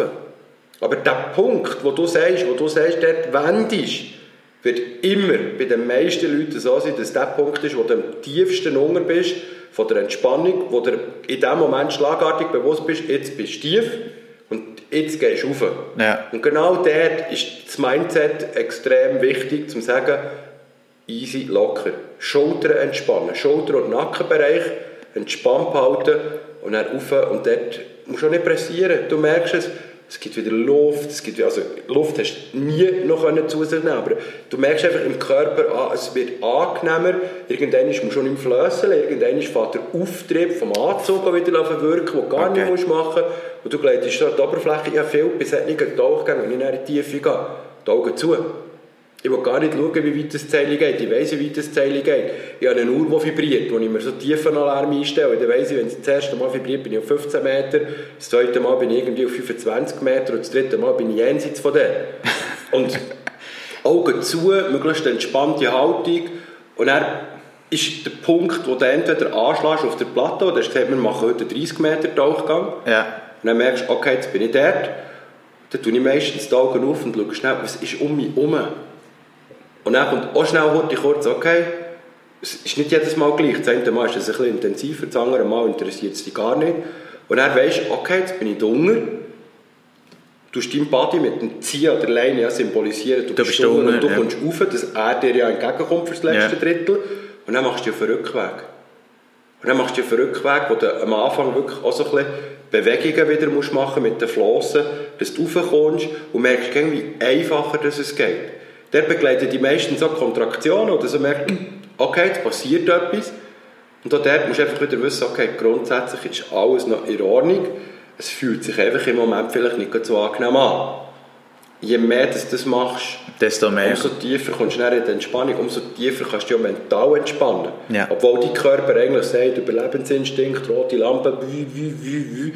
Weißt du, hey, es ist alles noch gut. Und irgendwann bist du so am Auftauchen, wenn ich die Augen zu habe, spüre ich meistens an und für sich einfach so, dass nebendran ähm, der, der Safety ist, wenn er mir ganz fein ankommt. Also ich, wenn, ich teilweise mit Leuten da mache, sage ich, hey, komm mir einfach so ein bisschen näher, dass ich spüre, dass du da bist, wenn ich die Augen zu. Oder eben, wenn du dann so im Blickwinkel hast, dann weisst du, okay, jetzt ist der letzte Drittel, alles entspannt, noch einmal viel mehr. Aber dort ist halt auch entspannt bleiben und dann kommst du rauf, hebst dich an der Boje, machst dein Erholungsatmung, also Recovery Briefing. Ja. Irgendwann schaust du rüber und sagst ihm, I'm okay. Und es war ein wunderbarer. Tauchgang. Ja. Ja. Also das ist so ein bisschen die Symbolisierung oder das Visualisieren vom Ganzen, wo du musst sagen, okay, ich gehe das ein bisschen durch. Und in einem Grundkurs ist es noch schwierig, weil du hast begrenzte Zeit. Ja. Dann geht es darum, geh auf 10 Meter und dann du üben. Und beim Freitauchen ist so nicht ein Geräteablauf, also so ein Bewegungsablauf wie beim Gerätetauchen, wo du eigentlich relativ schnell kann. Es hat dann viel mit dir zu tun. Du musst bei dir sein, du musst es wollen und du musst auch können abschalten Okay. Ja. Also ich habe es wirklich eine super spannende ähm, Sache, Sache gefunden, muss ich sagen. Auch einfach, die Kontraktionen sind wirklich sehr, sehr eklig. äh, Speziell für mich auch. Aber es ist auch irgendwie speziell, wenn, wenn du wie merkst, hey, das ist der Körper, der ein Signal gibt, aber du kannst, du kannst lässt mit dem umgehen, wie du hast gesagt, du, du kannst wie ähm, ja, entspannen. Darum ist das hier mein Lebensmotto. Life begins at the end of your comfort zone, ja. ja. Es ist wirklich so, im Leben wie, wie überall. Also du kannst das wirklich, ich sage jetzt die ganze mentale Geschichte, kannst du ins ganze Leben hineinmünzen. Überall, wo wir uns wenig müssen bewegen wo es easy geht, fühlen wir uns wohl. Sobald dass man muss ausbrechen aus etwas, sobald dass man eine gewisse Grenze muss überschreiten muss, das sind Kontraktionen, muss ich es wollen. Und ich muss auch in der Lage sein, das Wollen nicht nur ich will und er es gleich nicht machen, sondern ich muss es durchziehen. Wirklich, ja. Und das Durchziehen ist heute, ich sage, wir haben ganz viele 0815 Arbeiter. Ja. Die werden immer 0815 bleiben. Du musst den Mut haben, können zu sagen, ich will nicht 0815 sein, ich gehe links raus und will überholen. Mit dem Risiko, dass der Absturz ist. Und wieder unten musst du einreiten 0815. Und dann gibt es so die anderen, die rechts abgehen und die kommen nie mehr rauf. Aber wir sind heute vielmals auf dieser Linie im Job, drin, wo wir alle finden, so ist es mir ja auch gegangen, es passt ja. Aber es macht dich nicht glücklich. Es gibt dir auch nicht mehr. Es passt einfach. Und irgendwann musst du sagen, okay, gehe ich rechts runter und entwickle mich nicht mehr? Oder gehe ich links, vielleicht zwei Schritte zurück, für vier Schritte vorwärts zu machen? Die Schweizer Mentalität ist leider so, wenn du dich selbstständig machst mit irgendeiner Idee, du gehst auf die Schnur, sagen sie auch, ich habe das gesagt. Ja. Dort ist mir der Ami viel, viel sympathischer. Weil er sagt, hure geil, er es probiert, probier es noch einmal. Das haben wir in der Schweiz nicht. Die Mentalität, Scheitern, ist bei uns relativ tief verankert, Fehlerkultur, ja. verankert so mit Sicherheit. Ja. Also wir sind so ein Land von nur 15 Menschen. Weil wir wohl sind, wenn es mal funktioniert. Und Aber hast du auch das. Gefühl, dass es vielleicht damit zusammenhängt, dass halt in der Schweiz so viel Sicherheitsnetz hast? Weil meine, in Amerika ist echt so, du verlierst den Job und Stehst du da? du, du, du stehst da und Ja. nachher musst du ein bisschen schauen. Also das heisst, und Jobs sind vielleicht nicht unbedingt super bezahlt. Also das heisst, du nimmst viel eher auch ein bisschen das Risiko äh, in Kauf, wirklich etwas zu bewegen und, und selber zu machen und selber durchzustarten. Absolut. Auch wenn du absolut. vielleicht den Preis musst zahlen wo, wo, wo ist, dass es vergibst. Ja? Absolut. Also ich habe viel schon probiert. Ich habe Firmen gegründet, erfolgreich weiterverkauft, ich habe Firmen gegründet und dann ich sagen, okay, schweres Lehrgeld, Lehrgeld zahlt. Ja. Aber im Endeffekt habe ich niemandem geschadet, weil ich nicht Leute angestellt habe oder so, sondern ich habe selber meinen finanziellen Verlust müssen tragen. Es haltet mich nicht ab, heute wieder neue Projekte anzugreifen und zu sagen, hey, ich habe manchmal Situation, früher hatte ich so Staffeleien daheim, als ich aufgestanden bin nachts, habe ich nicht können schlafen und mich etwas belagert hat und habe ein Konzept geschrieben Ja. und bin morgen aufgewacht und gesagt, hure cool, die habe ich bei mir im Tresor drin, so, so ein Konzept, Ja. ja. ich noch irgendwann sagen, die möchte ich umsetzen. Heute habe ich ein iPad, wo ich mit dem Stift draufschreiben kann. Und wenn, ich mal, wenn es mir ganz langweilig ist, dann fange ich irgendwie wieder an Sachen machen. Ähm, manchmal aus einer Idee oder einem Gespräch. Ich sage, oh blöd, im Feierabendbier plötzlich ein Gespräch. Und dann denke ich so, hm, spannende Ding. Ja. Schreiben wir es auf. Und wenn ich irgendwann Zeit habe, vielleicht irgendwo mal im Flugzeug oder wenn ich, wenn ich bisschen chillen bin, das iPad Nähe, fange ich an, Sachen aufzuschreiben.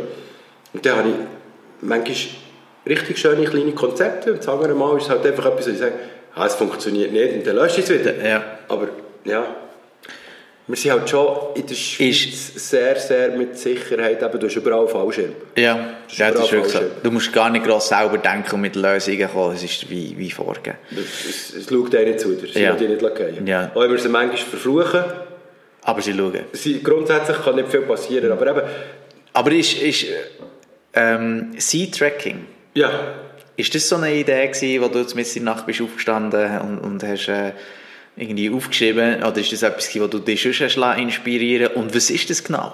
Ähm, Sea-Tracking ist, ist der Nick Linder, der Ja, oh, das- ein sehr guter ja. Kollege ist von mir, ist so gekommen, Sea-Tracking, das ist so ein Backpack packen mit allem drin, was du brauchst, für auswärts zu schlafen, irgendwo in der Pampa aussen, mit Notkocher und so weiter und nebendran Meditation, Freitauchen, Schnorcheln, Wandern.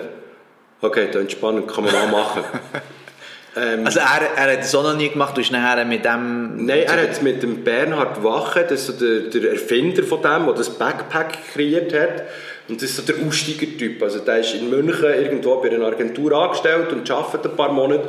Und er hat irgendwie das Gefühl, habe von allem Nase voll, packt sein Backpack und geht irgendwie nach Teneriffa oder irgendwo auf Thailand, steigt ins Flugzeug, braucht sonst nichts, hat sein Backpack dabei, seine Kleider für irgendwie eigentlich ein paar Tage. Aber er wäscht sie dann wieder und dann kann er auch mal zehn Monate so unterwegs sein, völlig ab von Pampa, zurück zu der Natur, Spüren von den Wellen und so weiter. Und irgendwie hatte ich so das Gefühl, gehabt, das Freitauchen war ja mal eins, gewesen, angefangen mit Freedive-Ausbildung. Ich habe Leute ausgebildet. Und dann habe ich so gemerkt, da kommen ganz viele Leute, die eigentlich nicht wegen dem Freitauchen kommen, sondern wegen so Meditation. Also habe ich ein Relacco machen, wo eben ein Programm ist, das jeder kann machen kann. Es gibt keinen Leistungsgrund. Ich muss wohl sein im Wasser und das hat ganz viel mit Entspannung zu tun. Ich liege einfach auf einer Poolnudel und ich schaue, dass es dir gut geht. Wir machen dann aber eine bewusste Atempause, wo wir auch den Kopf ins Wasser haben. Aber ob das 10 Sekunden oder eine Minute ist, spielt absolut keine Rolle. Okay. Und habe dann das angefangen kombinieren. Und irgendwann ist das Sea-Tracking gekommen und ich habe gefunden, das ist jetzt noch ein Step mehr. Also es geht noch einmal in einen anderen Bereich hinein, wo du wieder kannst kombinieren kannst. Du nimmst Leute, gibst dir so ein Backpack und gehst mit diesem Backpack irgendwo in die Natur raus, zu Kroatien, laufst mal vier Stunden durch Pampa für irgendwo so ein Tubenloch, also so eine Wassertränke, wo Tiere daraus trinken, in Freiheit Ja. wo das Wasser grün ist, voll Augen. Und dort weisst du, das ist der einzige Ort, wo du jetzt sagst, Wasser beziehen mit Katadynfilter, fast das auf der Dings, die Farbe bleibt immer noch grün und braun, aber du kannst trinken, ohne dass du Bauch bekommst. Ja. Und dann bist du mit Menschen irgendwo unter freiem Himmel in deiner Hängematte oder in deinem Schlafsack. Du hast neben dir Tiere, du hörst die ganze Natur und bist völlig abgeschottet. Also kein Handy empfehle ich den Leuten auch. Du bist völlig bei dir. Ich habe letztes Mal jemanden dabei mit 54 das erste Mal unter freiem Himmel geschlafen. Wirklich? Ja, es gibt Leute, die das noch nie gemacht haben. Wow, aber das muss, das muss, das muss äh, unglaublich sein. Und der, der, der Backpack, das ist wie eine, weil du gehst ja, bist viel im Wasser, oder? Genau. Darum Der- heißt Sea Trekking. Das ist so wie ein Arenbag. Ja, es ist ein grosser Narenberg. Also es ist an und für sich ein wirklich Wanderrucksack mit einem richtigen Wandergestaltli dran. Ja. Aber der hat gasdichte, also luftdichte Reissverschlüsse. Das ist das gleiche wie die Astronauten haben, wenn sie ins Weltall Ja. gehen. Da kommt keine Flüssigkeit rein. Du kannst auch mit Überdruck du musst den aufblasen. Okay. Und dort hast du dein ganze Hab und Gut drinnen, für eben, das muss trocken bleiben. Ja. Und dann hast du dann am Fuß angemacht und dann kannst du zum Beispiel sagen, manchmal hast du irgendwo vom einen zum anderen Ort zwei Kilometer Wasserlinie, wo du jetzt einfach musst schwimmen musst, mit im Blauwasser, du siehst unter keinen Boden, du hast die Sonneneinspiegelung und bist einfach, du weißt, zu, denen, zu dem. Zipfel, zu dem Küstenzipfel müssen wir jetzt. Ja. Und das Backpack spürst du nicht. Und dann schwimmst du über und bist völlig draußen. Du kannst auch nicht miteinander schwimmen, weil der eine ist ein bisschen schneller, der andere ein bisschen langsamer. Du wartest aber so alle Viertelstunde wieder, dass alle wieder auf dem gleichen Niveau sind, dort für die Sicherheit zu wahren. Aber du bist wirklich bei dir. Du musst dich mit dir alleine auseinandersetzen. Das ist höllenspannend. Ich- Wenn ich aber das Blau sehe, weißt, die Lichtstrahlen, die reinkommen, wenn ich es ähnlich auch bei mir auf der Homepage habe, so Ja. mit einfach ein bisschen mystischer, Ja. das ist so der, wo ich mich voll drin reinsetze, das gibt mir auch so wie einen transähnlichen Zustand. Ja. Wo ich dann einfach finde, es ist alles super, du spürst das Element Wasser um dich herum, du spürst aber an und für sich auch, weil du an der Oberfläche bist, die Sonne, die dich wärmt oder auch die Wellen, die dich mitnehmen, also die Kraft von diesen Elementen und du bist voll bei dir. Und das ist für mich so etwas, was ich dann gesagt habe, wir sind halt auch dort in einem bequemen Ding. Wir haben alle schöne Häuser, es ist warm und so weiter. Und jetzt kannst du mal bewusst weg. Für mich ist immer noch so etwas, ich möchte mal einen Monat völlig einsam, Inseln, mit einem Tauchbrille müsste ich sicher dabei haben, ähm, ich würde auch ein Messer mitnehmen. Aber so stell mir das vor, mal ohne Auszeit zu machen, einen Monat lang irgendwo fast ausgesetzt zu werden. Immer mit dem So ein Ding. bisschen wie der Bear Grylls. Ja, so ein bisschen in die. Richtung, wirklich. Ja. Ohne, dass du irgendwo zu essen bekommst, sondern dass du selber musst drum tun Ja. Ähm, bin ganz klar auch der Meinung, wenn du als normaler Mensch, der das nicht gewöhnt bist, musst du so ein Notfallknöpfchen dabei haben. Dass wenn du wirklich sagst, jetzt bin ich am Limit, das Leben ist lebenswert, dann will ich nicht dort unten irgendwie draufgehen, aber wirklich nur im Notfall. Und dort, das ist so eine, so eine Challenge, die ich mir stelle, das ist so etwas, was ich irgendwann muss umsetzen muss, weil das steht bei mir auf der To-Liste. Ja. Raus in die Natur und einfach die Natur lassen wirken. Weil wir haben das auch ein bisschen verlernt. Ja, sicher. Und es, es kommt auch viel dazu, wo wir, wo wir eben gar nicht wissen. Also man stellt sich vielleicht das so fast ein bisschen romantisch vor. Ich glaube, draussen, gerne draussen sind, sind relativ viele Leute. Aber wenn es dann, wenn es dann wirklich heisst, wenn, wenn, Wenn's wenn, wenn, wenn einen Monat lang gar, gar nichts, also weißt, du, du musst wirklich Wasser suchen, du musst Essen suchen, du musst, das ist sicher eine, eine riesen Challenge. Das ist eine riesen Challenge und die sucht noch. Wenn du das hast gemacht, machen wir dann wieder einen Podcast. Okay, sehr geil, sehr geil. schon darüber berichten. Ähm, jetzt vielleicht noch ganz am Schluss. Wenn jetzt jemand sagt, der das lost, hey, das Freediven, das ist noch spannend. Aber ich habe momentan nicht so Zeit, nicht so Kohle. Aber ich wollte irgendwie ein bisschen üben, die, die Luft anhalten. Was können sie machen? Wie, wie, kann man, wie, wie kann man das üben? Trocken üben kann jeder daheim. Ja. Das heisst, mal einfach herlegen, möglichst den Körper in einer Position, wo es einem ganz wohl ist. Ja. Also auf einem bequemen Stuhl, auf einem Sofa herlegen und dann mal ganz tief in den Bauch hineinschnaufen. Ein Hang auf den Bauch und nur in die Hang schnaufen. Das, mit dem Einschnaufen geht der Hang rauf, mit dem Ausschnaufen geht sie runter. Das mal ein paar Minuten machen und dann mal Luft voll einschnaufen, so weit wie es geht, ohne dass es einem presst. Ja. Dann merkt man selber, wie es einem ist. Dann muss man ein bisschen Erfahrungen sammeln. Und dann mal Luft anhalten. Solange es einem wohl ist, heute, wo jeder ein Handy oder irgend sonst etwas hat, Zeit stoppen. Und dann versuchen, täglich 10 Sekunden oben drauf zu tun. Und die meisten Leute sind nach 14 Tagen auf 3 Minuten, wo sie sich immer noch wohlfühlen. Also kann man relativ schnell machen, das Experiment Luft anhalten, funktioniert super. Okay. Mental wird man sich begegnen, weil irgendwann kommt der Überlebensinstinkt und sagt, was machst du hier, Inner Game? Ja. Morgen stehe ich jetzt auf oder drücke noch eine Taste und liege noch einmal. Ist das Inner-Game oder kaufe ich, kaufe ich nicht, ist schon ein Inner-Game. Ja. Ist beim Schnaufen natürlich viel expliziter, weil es so ein bisschen mit dem Überlebensinstinkt zu tun hat. Ja. Wo sagt, hey Röschel, Schnuff, was machst du da? Ich fühle mich gut und es gefällt mir jetzt auch gerade. Ja, aber hey, warum machst du das? Du sollst doch schnaufen. Nein, ich will jetzt bewusst Luft halten. Das sind so die Sachen, wo man sich mental dann begegnet. Ja. Wenn jetzt die Kontraktionen kommen, die du schon manchmal darüber geredet hast, also es fängt an, bisschen im Körper an zu rumoren, Ja. er fängt an zu zucken. Es gibt Leute, die relativ schmerzfrei sind und das relativ lang machen können. Passieren im Trockenen kann nichts. Im schlimmsten Fall werde ich bewusstlos und komme wieder zu mir. Im Wasser nie alleine machen. Das ist ganz wichtig, weil im Wasser, innen, Kopf im Wasser, ich werde ohnmächtig, schlecht. Ja, sehr also schlecht. Von dem her, Also bitte, bitte nicht in der Badwanne oder im Lavabo oder in Genau. Toilette oder wa- was auch immer. Egal welches Gewässer, nie allein.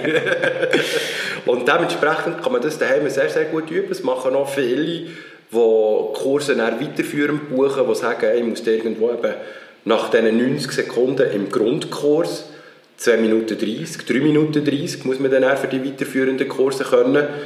Irgendwie musst du es üben und du kannst nicht immer ins Wasser. Ja.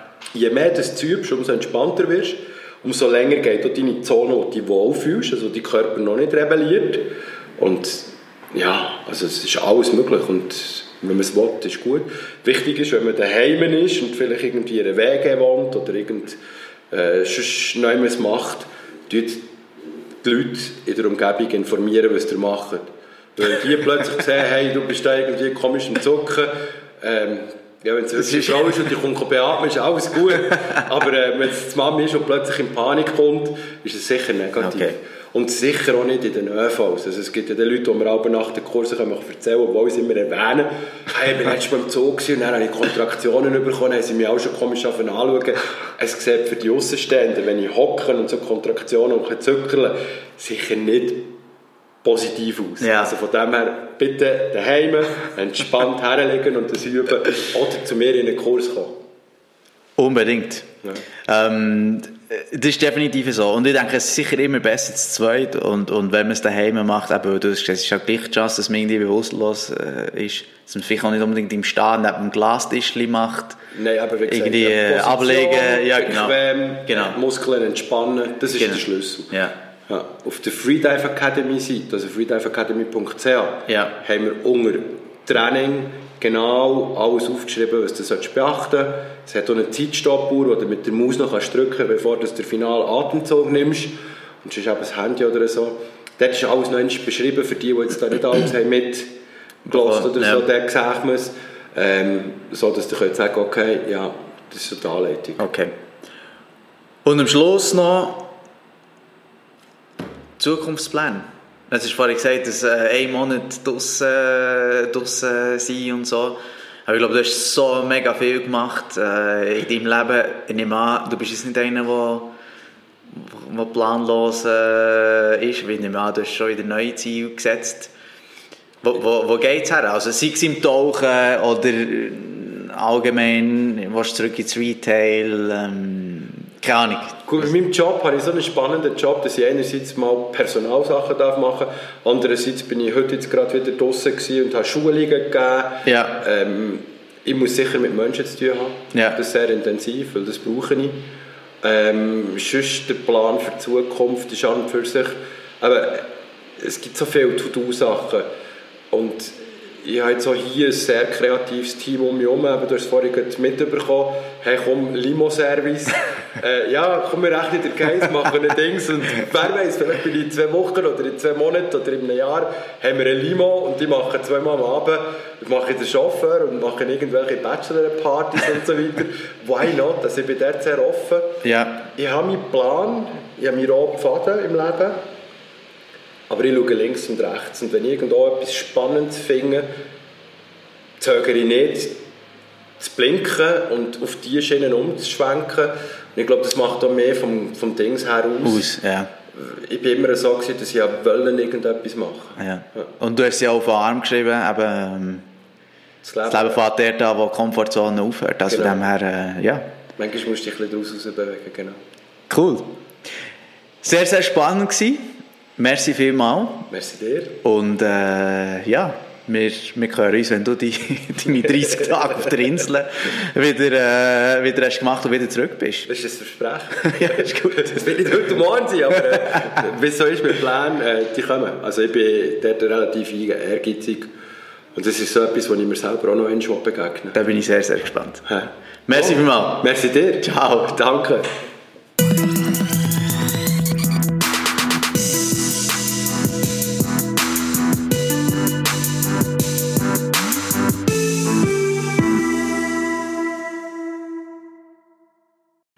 Ihr seid sicher alle schon fleissig am Üben die Luft anhalten. Ich werde aber vorher, vorher noch schnell ein etwas sagen zum Roger Michel. Er ist wirklich wirklich sehr ein spannender Typ, macht die verschiedensten Sachen, unter anderem Coachings, Einzelcoachings, Firmencoachings. Er macht äh, Verkaufspersonals, Schulungen, Mystery Shopping, bietet Kassenlösungen an für Retail-Läden. Wenn ihr interessiert seid an, an ihm und was er so macht, schaut die Seite an rogermichel.com. Dort hat er sehr viele nützliche Informationen zu ihm. Wenn ihr ihm auf Facebook wollt folgen dann könnt ihr das und ihr findet ihn unter dem Namen Roger Michel. Auf Instagram ist er unter dem Namen röschu.michu zu finden. Das ist R-O-E-S-C-H-U.M-I-C-H-U. Wenn ihr interessiert seid an dem Shark Project, wo er äh, darüber hat erzählt, dann schaut die Internetseite sharkproject.org an. Dort findet ihr alle äh, Informationen zu dieser Organisation. Und wenn ihr jetzt wirklich ähm, habt Lust bekommen auf das Freediven, dann schaut die Seite freediveacademy.ch an. Dort findet ihr wirklich jenste Informationen zu Kursen und Schulungen und so weiter und so fort findet ihr dort drauf, aber auch Sachen zu Sea-Tracking und Relaqua. Ich hoffe, euch hat es Spass gemacht. Mir, äh, für mich war es wahnsinnig spannend, gewesen, äh, die Leidenschaft für das Wasser und, und für die Haie ähm, von ihm zu spüren. Ich glaube, man, man bekommt so mit, über, wenn man nur die Aufnahmen lost. Und ähm, ja, ich hoffe, ihr habt etwas rausnehmen Ich wünsche euch viel Spass beim äh, Üben Luft anhalten und ähm, habt eine gute Zeit und wir hören uns gleich wieder bei Episode 3. Merci vielmals.